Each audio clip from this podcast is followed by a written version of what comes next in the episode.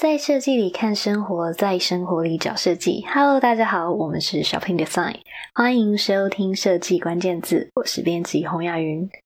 设计关键字每集节目都将透过一组关键字，为大家介绍设计时事、最新展览、风格品牌，还有创意人故事。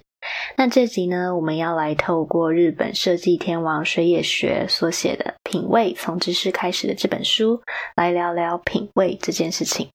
那接着呢，后面我们也会提供给大家运用品味提升工作品质的三个 tips，以及日常生活中的五个品味练习哦。那说到品味呢，品味到底是什么？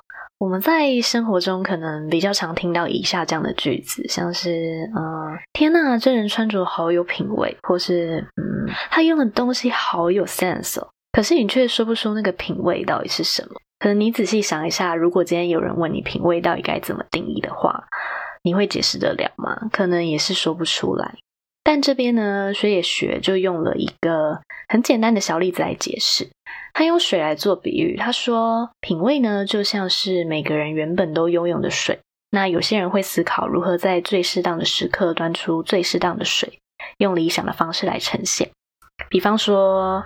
夏天很热，然后他就会在冰凉的水当中加几滴柠檬汁，让它喝起来比较清爽。冬天的话呢，就会冲泡一入口让身心温暖的热茶。这些这些其实看似非常简单基本的事情，可是有些人却从来不在意。就是他三百六十五天都端出同样的水，然后都是冷掉的，都是喝起来不太新鲜的水。所以呢，水野学的结论就是。前者是品味好的人，后者是品味差的人，而其中的差别就在于能不能关注情境与他人的感受，去创造令人感动难忘的价值。但是也有人认为品味跟阶级有关系哦，这边就需要去跟法国社会学大师布尔迪厄讨论文化资本概念中的品味去做一个对照。啊、布尔迪厄认为品味是精英阶级的文化涵养、举止风范。也就是说，引领社会风气的上层品味是经由世家大族的传承、金钱的潜移默化打造而成的。嗯，我觉得这段句子可以简单做一个解释，就是啊、你有钱，你处在一个高阶级的环境当中，你自然而然就会是有品味的人。可是现实生活中并不是这样啊，我们就。啊，举浮夸一点的例子好了，有一个富家子弟，当然我没有要影射谁了，他可能就是把各大精品品牌都的衣服都穿在身上，然后颜色很都很浮夸闪亮，可是你并不会因此觉得他品味很好啊。应该可以说，呃，品味可能跟金钱有关系，但它并不是绝对的。所以，相对布尔迪厄他对品味的定义来说，水野学认为，品味其实就是你自身需要具备辨识以及判断能力。可能大部分人都知道水野学，但有些人可能不认识这位设计大师。啊、呃，水野学他是一九七二年出生在东京，然后他现在是日本 Good Design Company 的主理人，旗下著名的作品有熊本县官方吉祥物熊本熊，就是大家应该都知道，然后 Uniqlo 的 UT 啊，中川正七商店等等，他跨足了呃视觉形象、产品设计、品牌策略以及经营管理。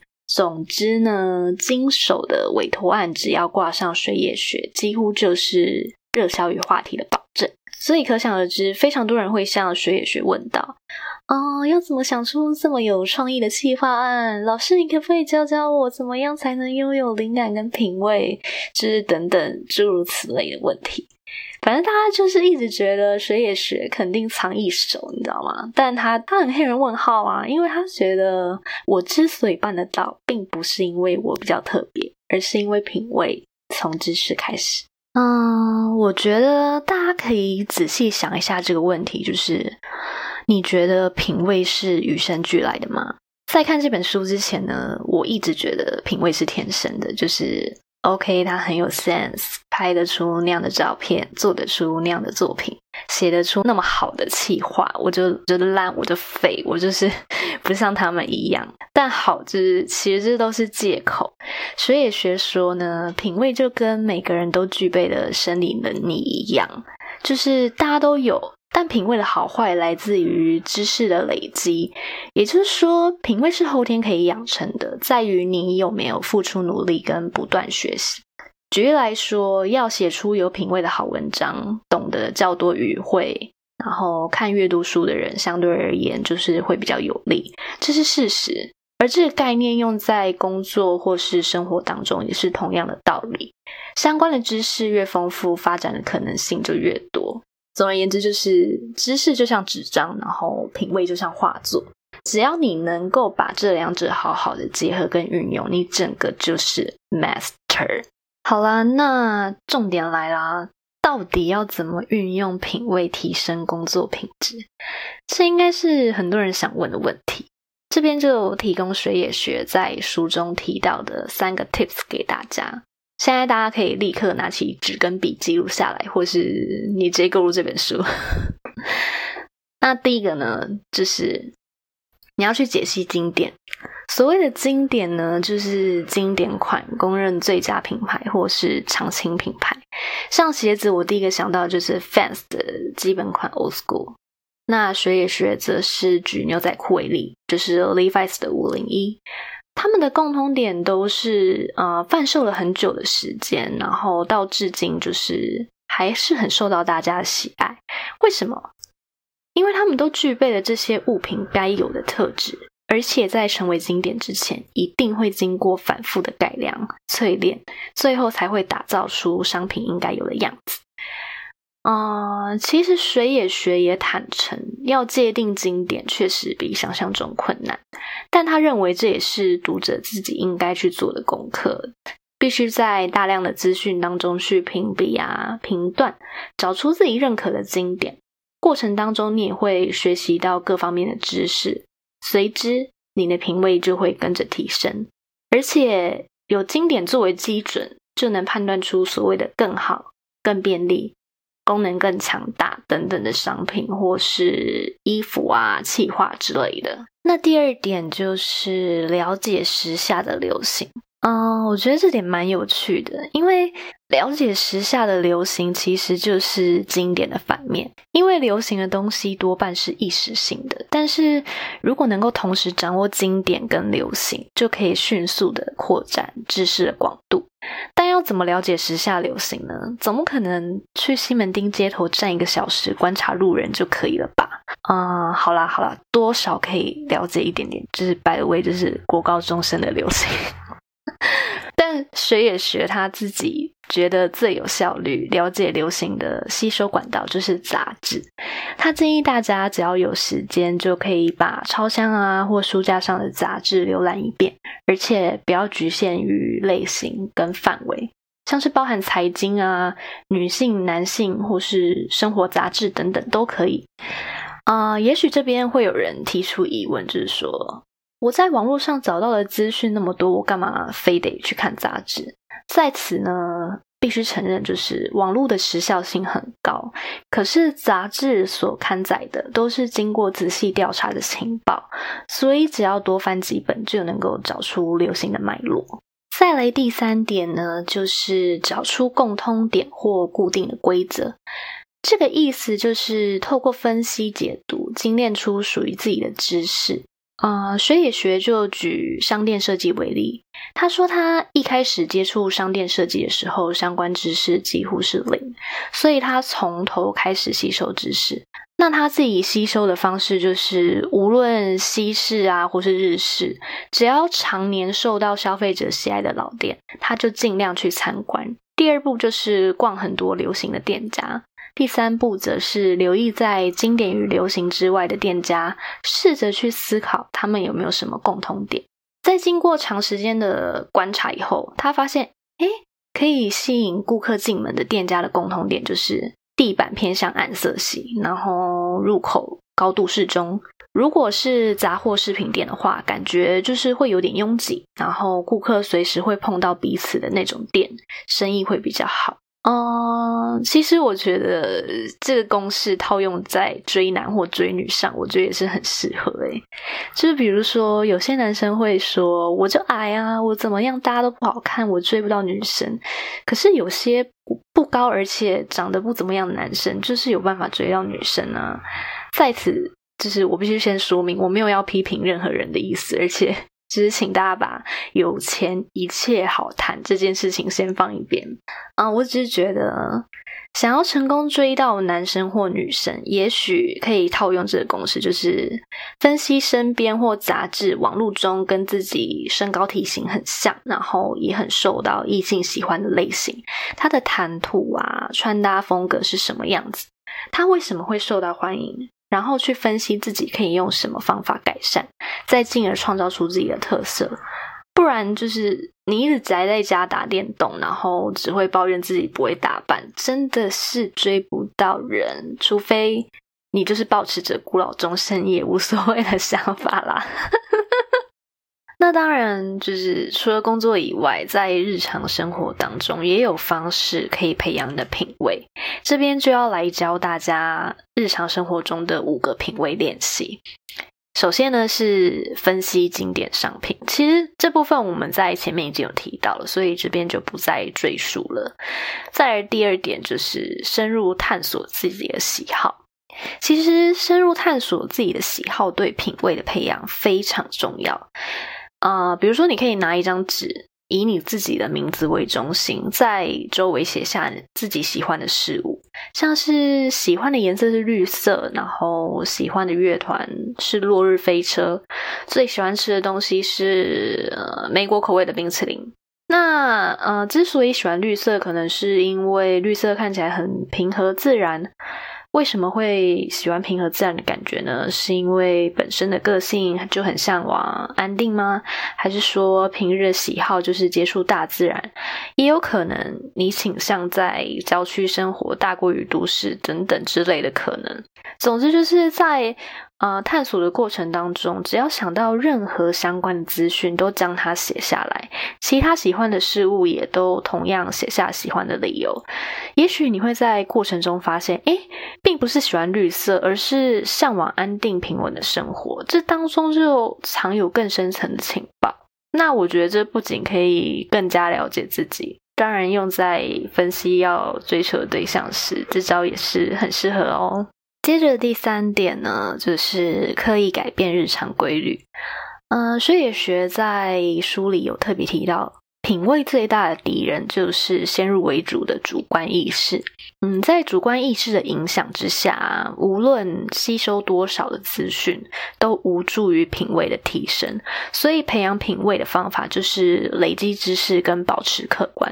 不用功跟自以为是，就是提升品味最大的障碍。那要怎么消除自以为是？就是可以尝试一些跟平常不一样的行为。好，这边老师骂完了，老师要来跟大家解释 要怎么改变日常规律了。啊、呃，改变日常的规律其实也不需要做到离经叛道的这种程度啦，只要从一些小地方着手就可以了。像是呃，翻一翻平常不会看的杂志啦，看一些平常不会看的电视节目，跟平常在公司就是不太曾交谈的部属或是上上司聊天。或是就是真的很无聊的，可能啊、平常刷牙是从左下方臼齿开始刷起的人，可以试着改成先刷门牙，然后改变每天上班的路线啦。又或者是去剪头发的时候，不要只是跟美发师说自己的事情，也可以请他聊聊他的事情啊。比如说，诶，你都去哪里喝酒啊？或是，诶，这把剪刀有没有什么特别的地方吗？总之就是，你只要反过来发问，就会有了新的发现。啊、呃，水野学说，这些行为对他来讲都像是旅行，是培养感受能力最棒的方法。因为每个人的自我框架都是自己决定的，但形成自我的要素却来自于周遭的环境。所以，只有试着改变周遭环境，自我的框架才会跟着改变。那自我的框架改变之后，品味才有可能变得更加多元。再来第四点是每天花五分钟逛书店。嗯，每天花五分钟逛书店，听起来超容易，但其实超不容易。对水野学来说，书店不只是一个卖书的场所。然后他认为，如果在一家拥有一万册书籍的书店，就有机会接触到一万个人的想法。啊、书店是一个满载知识可以供给品味养分的空间。所以他觉得，嗯，有时间就去书店走走吧，就是可以先从自己感兴趣的书或是杂志开始看。那看到一个段落以后，再开始随便乱晃，不要局限于书的类型或区域。总之，只要有吸引自己目光的东西，就拿起来看一看。即使即使只是那一个瞬间的感觉，其中也包含着可以吸引你的理由。虽然就是你知道，就是无法让你瞬间变得就是知识含量超丰富的人，但是至少可以打开你的好奇心。那最后一点呢，就是挑选适合自己的衣服。我觉得这点应该有很多人觉得超难，因为身边很多朋友都会抱怨说：“我超不会挑衣服的，可不可以帮我挑？”但挑衣服这件事情，其实是日常生活中能以客观角度看待自己的一种方法，而且衣服每天都要穿，所以很适合用来作为培养品味的练习。那要怎么挑？重点就是这个嘛。首先就是你必须先掌握自己的身材或是五官长相。就是你不能凭感觉或印象哦，因为这样就很容易忽忽略掉真正的特质。例如，我可能给人纤细的印象，可是其实腰却很粗；或是给人肥胖的感觉，但小腿却非常纤细。还有还有说，如果就是五官印象比体型的印象更强烈的话，其实强调五官也无所谓，就是你要很清楚自己的优缺点。再就是要掌握你的内在特质，呃，人的外表通常都会受内在影响，所以挑选穿着时也要考量自己的个性。你必须好好思考自己到底是爽快开朗的类型呢，还是认真稳重等等的。总之，只要掌握了这两点基本盘以后，就可以开始设定最佳化的条件，也就是你希望达成的目标。比如说，呃，你是希望凸显内在开朗的特质呢，还是反过来隐藏这个部分？但当然也要视环境有所调整与改变啦。比如说，约会的话，就可以以前者为目标；那工作就可以以后者为目标。但如果说你本身长相就已经很可爱、很孩子气了，但又希望看起来很像工作能力很强的成熟女性的话，当然就需要往这个目标、这个方向去调教。所以说，你的目标是非常重要的。在最后呢，掌握好特质，也设定好目标之后。就要考量有哪一些做法可以强调加分的地方，然后弥补扣分的部分。像是呃五官立体的人就可以考虑把头发往后扎起来啊，来凸显脸部的轮廓。T 恤也可以尽量选择领口较深的款式。就是你必须尽可能的仔细以客观角度来思考。其实说穿了，挑衣服就像是呃设计包装、打造自我品牌的过程。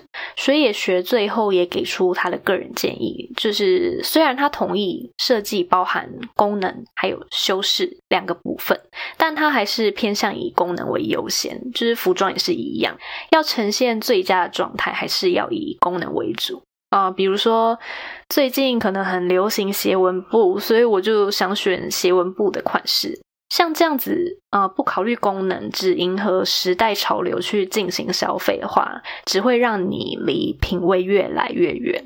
总之，你就是必须从头到脚的思考与分析，分析与思考，动动你这颗小脑袋就对了。好，最后呢，帮大家整理个结论，就是其实养成品味并没有想象中困难，只是你愿不愿意跨出去。如果说你现在对于工作上的事情大多都能理解，然后对某类的兴趣也很熟悉啊，在日常生活中也很少觉得有什么不方便的话，这种状态其实就像一道隐形的锁，困住了你自己。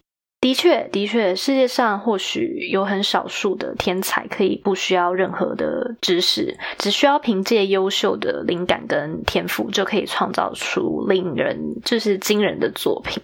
但即使是像我们这种，就是也不是这种，就是没有这种才华的普通人，一样也能够培养出品味。就是重点就在于你愿不愿意冒险，然后对所有的事物产生好奇心。也就是回到这本书最重要的主轴——品味。从知识开始，所以我们就一起从明天开始吧。当然后天也可以啦。总之就是从生活中的状态或小事物开始改变与探索，一点一滴的累积，你也能够成为有品味的人。那今天的说书就到这边。如果你喜欢我们的节目的话，别忘记按下订阅与分享哦。设计关键字，我们下次见。